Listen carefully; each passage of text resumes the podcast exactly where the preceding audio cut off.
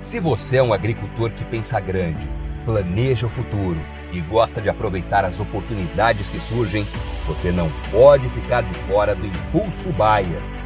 O maior programa de fidelidade do agro brasileiro. E o Impulso Bayer funciona de um jeito muito simples. Para participar, você compra produtos Bayer. Entra no site orbia.ag e cadastra as notas fiscais. E assim que a sua nota for aprovada, seus pontos serão calculados você já poderá resgatar produtos e serviços. Também a partir do cadastro das notas fiscais, você junta impulsos que vão determinar o seu número de estrelas. Você pode ser cliente de uma a cinco estrelas. Quanto mais produtos Bayer comprar, maior será sua classificação e mais benefícios você acessa, como entrada gratuita em eventos, viagens exclusivas e acesso a soluções que vão alavancar o seu negócio. Saiba mais em agrobaia.com.br barra Impulso Traço Baia. É o Impulso Baia, impulsionando você para o futuro.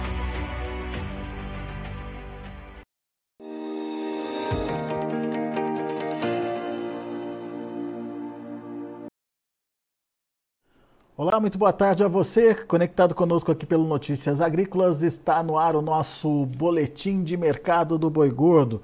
Você que acompanha notícias sabe que depois daquele movimento de alta, a gente tem aí pelo menos alguns dias, uns 7, 7 a 12 dias aí de estabilidade, literalmente estabilidade nos preços, mercado sem se movimentar muito aí, sem é, muita, muita modificação uh, em relação aos preços da arroba do boi gordo. Mas a boa notícia é que as escalas de abate também pararam de, de evoluir, de subir. Uh, não sei se ainda estão, ou se já estão diminuindo, isso a gente vai perguntar agora para o Iberville Neto, mas pelo menos aumentando elas já não estão mais. E a tendência é de que a, os animais, né, a oferta a partir de agora, comece também a ter as suas limitações. Vamos lá para a HN Agro conversar com Iberville Neto. Iberville Neto está de olho nesses números e nessas variações. Aliás, o, o Iberville vai fazer também uma, uma projeção a partir dos números do USA, do que pode acontecer com a pecuária aqui para a gente ainda nessa, nesse nosso bate-papo, mas eu quero concentrar primeiro, Iberville, nesse primeiro momento aí do mercado, no atual momento do mercado, onde a gente é, percebe né, que uh, as cotações meio que estão equilibradas aí. Algum sinal de virada, algum sinal de mudança diante dessa perspectiva de, de repente, é, reduzir a oferta a partir de agora? Olá, Alexander. Olá a todos. Alexander, é, o cenário ele tem sido de um mercado bem, bem de lado, como você bem, bem ponderou. A gente tem uma, uma programação de abate um pouquinho mais confortável do que nas últimas semanas, mas a gente não está falando de uma programação que permite que o, que o frigorífico pressione as cotações. Então, é, o que a gente tem hoje é, no cenário nos, nos mantém ali com expectativa de preços firmes. É, baseada na, num cenário de oferta que não deve vir dos maiores, pensando na pouca atratividade do confinamento lá, de lá atrás. Né? Você acredita que o volume de animais a partir de agora deve diminuir? Essa pressão da oferta que a gente viu acontecer aí e que justificou essa interrupção do movimento de alta é, pode, pode diminuir, Berville? Alexander, é, do lado da oferta, eu acredito que haja espaço para essa oferta evoluir um pouquinho na comparação com o que foi setembro, tá, do que, na verdade, que tem sido as últimas semanas, né? É, mas eu não diria que a gente está falando de uma oferta muito grande, não. Por quê? Porque outubro e novembro costumam ser de, um, de oferta um pouco melhor de gado confinado, mas a gente tem que lembrar que lá atrás, quando esse gado foi, é, quando ia entrar no coxo, a gente teve é, uma atratividade mínima ali, ou, ou em parte do mês, em julho, e em, ju, em agosto a gente não, não tinha como fazer conta eh, para fechar o gado. Assim, na, em conta nenhuma, ah, o gado dava resultado positivo pensando na operação de confinamento. Isso não quer dizer que o confinamento não existiu, claro, porque tem, tem as, as estratégias de cada fazenda, liberação de pasto, frigoríficos com parcerias, etc. Mas assim, a conta, para quem olha a conta e fecha o gado, realmente em agosto estava terrível. Ou, ou seja, a gente tem sim, então, a possibilidade de uma oferta menor imaginando que ela podia, poderia ser maior se tivesse estímulo, se tivesse tido estímulo lá atrás. Uh, no entanto, talvez não seja o suficiente para avançar com os preços. Daí a gente precisa ver a demanda, Iberville. Isso, Alexander. A gente tem que trabalhar com essa, essa composição aí. E quando a gente considera preços do boi e preços da carne, aí já puxando um pouquinho para a demanda, a gente está com uma margem interessante para a indústria. É, acima do, de uma média histórica, e, e, isso permite que o frigorífico pague um pouco mais se a oferta se mantiver curta. E isso que eu estou falando nos patamares de preços é, do atacado atuais, que inclusive, inclusive cederam um pouquinho essa semana, porque estamos na segunda quinzena. Agora a gente tem que lembrar que a gente está entrando novembro e dezembro são os melhores meses para escoamento de carne bovina no, no, no mercado doméstico. Principalmente quando a gente fala de atacado, novembro costuma ser o, o, pico de preços aí da reta final do ano e o varejo tem o pico de preços é, mais próximo das festas, é, é historicamente. É, novembro, os frigoríficos se preparando para atender o varejo e dezembro o varejo levando essa, oferecendo essa carne para o consumidor. Daí, Berville, a gente tem então essa, essa possibilidade de retomada da demanda interna. Você está sentindo essa, esse início de virada aí, essa possibilidade? Está mais animado esse ano do que em anos anteriores ou, por enquanto, ainda é uma incógnita essa demanda, hein? Alexander, é, a demanda, quando a gente considera que é, a gente está produzindo mais carne esse ano e no acumulado aí até, até setembro, considerando a BAT-CIF, a gente teve um aumento de pouco mais de 9%, 9,6%. Então a BAT-CIF é 23 até setembro versus 22 até setembro, mais 9,6%. Basicamente um aumento de 26% para as fêmeas e um aumento de 1,9% para machos. Então produ foi produzida mais carne é, e a gente exportou um pouco menos. Nesse, em bons volumes, na comparação com uma série histórica, perdendo apenas para o recorde do ano passado, mas exportamos um pouquinho menos. Então, produzindo mais, exportando menos, houve uma melhoria é, de escoamento em volume. Só que a gente tem que ponderar que esse escoamento está ocorrendo às custas de preços, né? Então, ele está ocorrendo porque os preços precisaram ceder e cederam nos últimos meses. Quando a gente pega os últimos 12 meses é, no varejo, a carne já cedeu próximo do atacado. Se a gente pegar Setembro, setembro, que é, que é o último dado disponível do IPCA, a gente está falando de uma queda de 12%. É, outubro, outubro, para carcaça no atacado, uma queda de 13%. Então o varejo ele alcançou a queda do que vinha sendo observada ali no, nos elos anteriores e isso ajudou o escoamento, é, não porque o varejo é bonzinho, mas porque precisa precisa escoar essa carne, já que tem, tem tinha um espaço para devolver um pouquinho de preço ali pensando em margem. Tá, então, peraí, Berville, vamos, vamos pontuar direitinho aí. No caso do varejo, houve, houve o, o quanto de queda?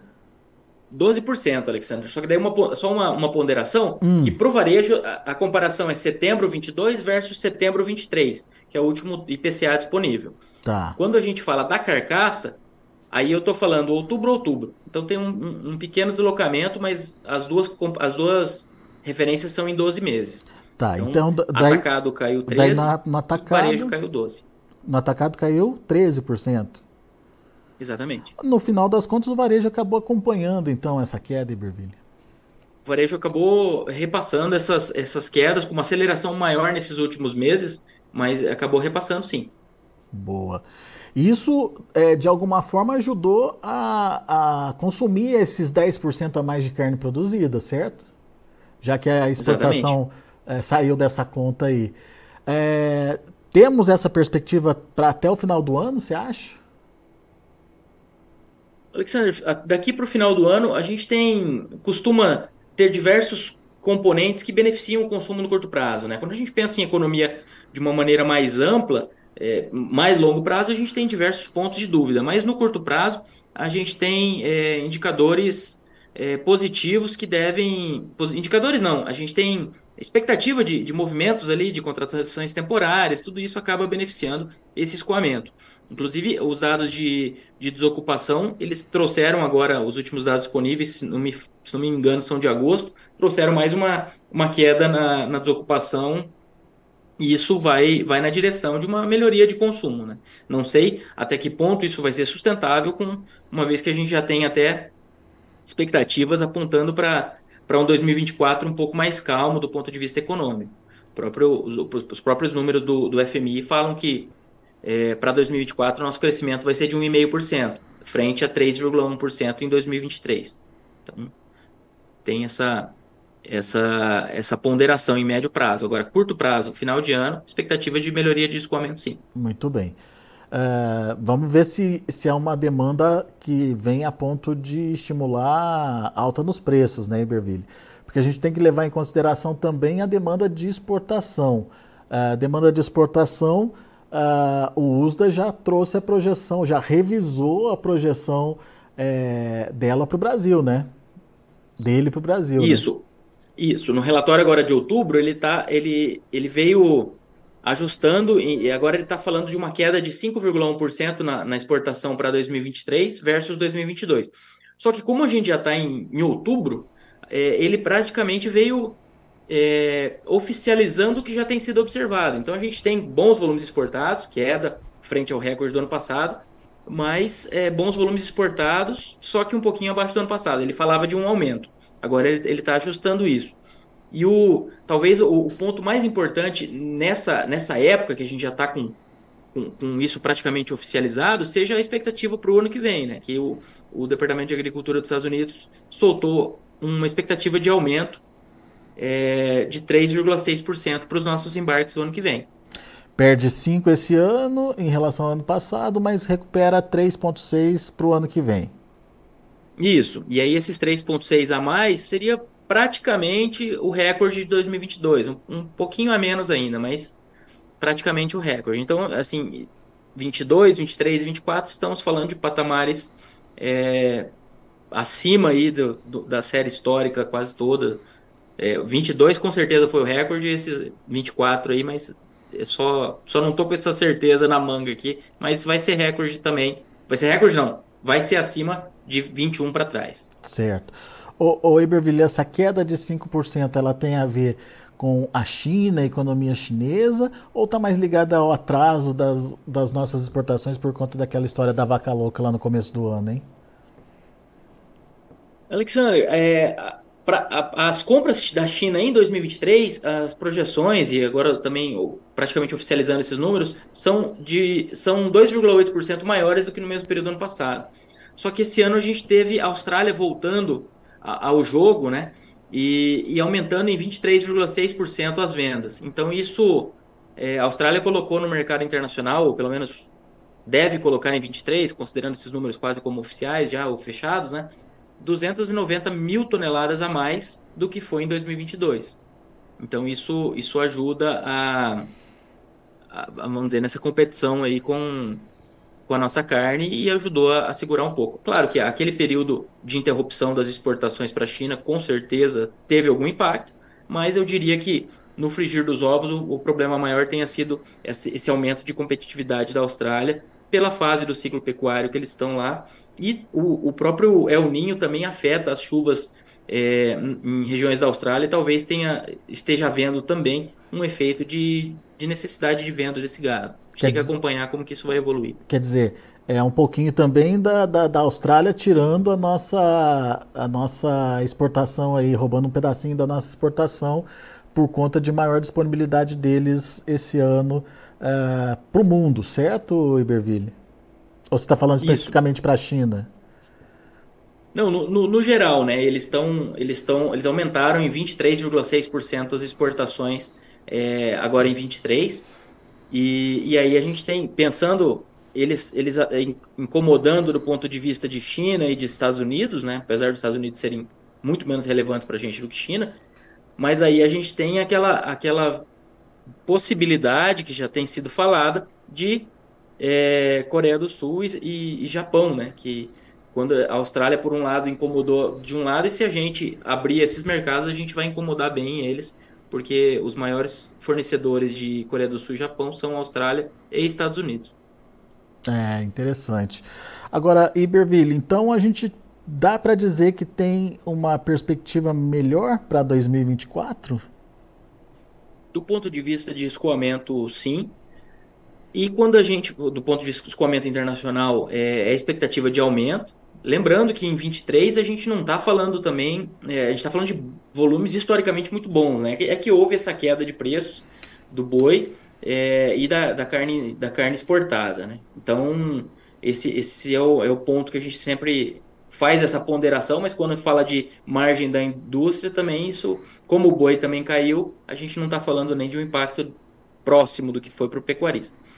É, agora, pensando no, no, próximo ano, a gente tem um, uma expectativa de aumento das nossas exportações, é, o próprio USDA fala isso, a, o aumento das exportações da Austrália já deve ser mais tímido, ainda esperam que aumente um pouco, mas enquanto esse ano eles aumentaram 23,6%, para o ano que vem o aumento deve ser de 4,6%.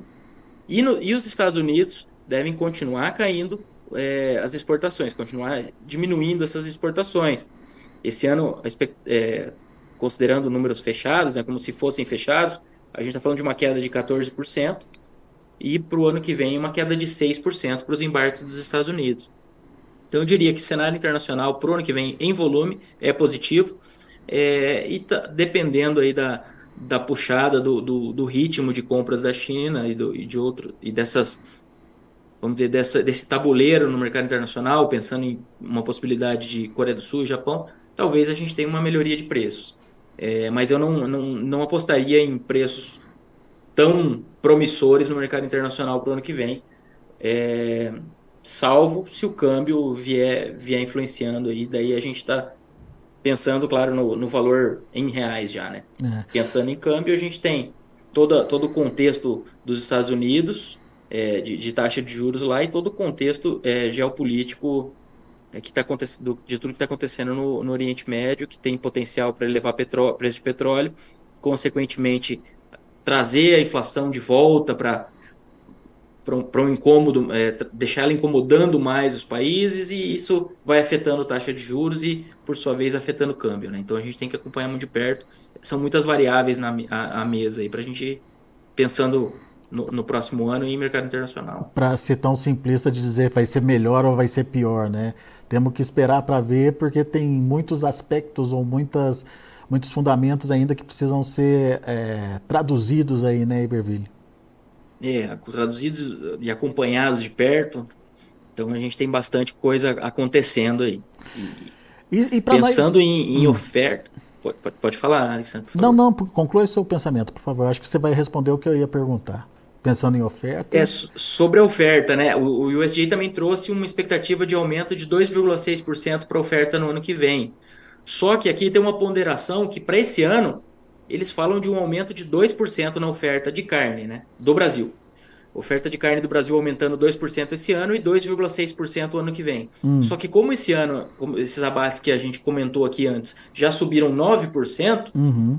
é, a produção de carne, uma ponderação, o abate subiu 9%, como a gente está batendo mais fêmeas, o peso médio de carcaça não sobe na mesma não sobe não, ele diminui. Então a produção de carne não chegou a aumentar 9, mas, mas aumentou e aumentou bem, bem acima desses 2%. Tá? Então, o que, que eu quero dizer? Eu quero dizer que, como esses 2% de aumento para 23, provavelmente o USDA vai ajustar para cima em algum momento, é, talvez isso, isso amenize esse aumento para 24. Talvez isso já esteja nesse aumento de 23, o que eles esperariam para o próximo ano. Mas o, o, próximo ano não deve ser um ano de, de oferta faltando oferta de boiadas é, ainda na nossa visão. É, pois é, era justamente essa a pergunta que eu ia te fazer. Já começamos a inverter ciclo ano que vem? Ainda não, né? Sandro, eu, eu acredito que o ano que vem ainda, essa bezerrada que veio a mais para o mercado no ano passado e esse ano, o ano que vem ela vai estar tá chegando para abate. Então talvez o ano que vem a gente tenha é, talvez um início de oferta um início de redução de oferta de bezerros, o que deve pode, pode tirar, começar a tirar fêmeas do gancho, mas eu diria que, que é, como a gente tem mais machos chegando ao mercado desses últimos anos, eu, ainda não é um ano de, de mercado ganhando aquela força das fases de alta, mas eu, eu não acho que o ano que vem vai ser um ano de mercado frouxo ou nem perto do que foi 2023. Pelo menos começa, ano... começa a retenção de fêmeas, já tem visto alguma melhora do, no preço dos bezerros aí, ou por enquanto não, Iberville? O, o mercado agora ele tá meio, ele anda meio travado, né? Mas a, a queda de preços do boi ela não, não costuma e não foi acompanhada é, do preço do bezerro na mesma magnitude. Agora, com o mercado do boi evoluindo um pouco, isso tem destravado um pouco o mercado de reposição. Mas quando a gente pega em 12 meses, o bezerro ainda está com queda de 23%, maior do que a do boi gordo, né? que é até uma característica de, de fases de, de, uhum. de baixa do ciclo, que é essa oferta chegando e a relação de troca melhorando um pouco. É. Muito bom. Iberville Neto, meu amigo, obrigado mais uma vez pela sua participação conosco aqui no Notícias Agrícolas, sempre com informações importantes que ajudam a gente a entender um pouco mais dessa dinâmica do mercado. Volte sempre. Obrigado, Alexander, é um prazer. Um abraço a todos. Até a próxima, Iberville. Tá aí, Berville Neto, HN Agro aqui com a gente, trazendo as informações do mercado, informações de curto prazo, informações de longo prazo, expectativas para o ano que vem. A exportação deve encerrar o ano com queda em relação ao ano passado, pelo menos é a projeção do USDA, mas para o ano que vem o USDA já prevê uma recuperação aí dessas exportações brasileiras. A gente é, viu o Iberville falando também sobre a produção é, de carne aqui no Brasil, o volume de animais abatidos aumentou de janeiro até setembro quase 10%. Isso representa também um aumento na oferta de carne aqui no mercado interno. Mercado interno está se dando é, bem aí, enfim, está conseguindo absorver esse aumento de oferta de carne que está acontecendo, mas é, diante de uma redução dos preços. No varejo, de setembro do ano passado para setembro desse ano, houve um recuo aí de 12% nos preços praticados da carne no varejo. No atacado, de outubro do ano passado para outubro desse ano, um recuo aí de 13%, resumindo um pouquinho aí do que o Iberville contou para a gente sobre o que está acontecendo com o mercado. E a tendência de curto prazo é que exista menos oferta agora a partir de agora por conta de um, uma falta de estímulo de confinamento ali entre julho e agosto, quando os preços da arroba do boi gordo começaram a despencar. Possivelmente a gente tem aí uh, um novembro e é, até um dezembro aí com menos oferta de animais. Vamos esperar para ver, isso pode também ajudar a interferir nos preços. Bom, a gente vai ficando por aqui. Antes de encerrar, deixa eu passar como estão os negócios lá na B3. Vamos ver quais são o, os níveis de negócios por lá. Mercado no vermelho, outubro R$ 238,05, recuando 0,15%. Novembro R$ 241,55, recuando 0,6%. O dezembro, 242,90, queda de 0,45%, e o janeiro, 240, 240,65, queda de 0,76%. Indicador CPEA fechou o dia de ontem a R$ 242,10, com uma alta de 4,9%. Indicador está mais caro aí do que o primeiro vencimento outubro. A gente tem essa movimentação, portanto, no mercado do boi gordo. Eu vou ficando por aqui, agradeço muito a sua atenção, a sua audiência. Notícias agrícolas, informação agro-relevante e conectada.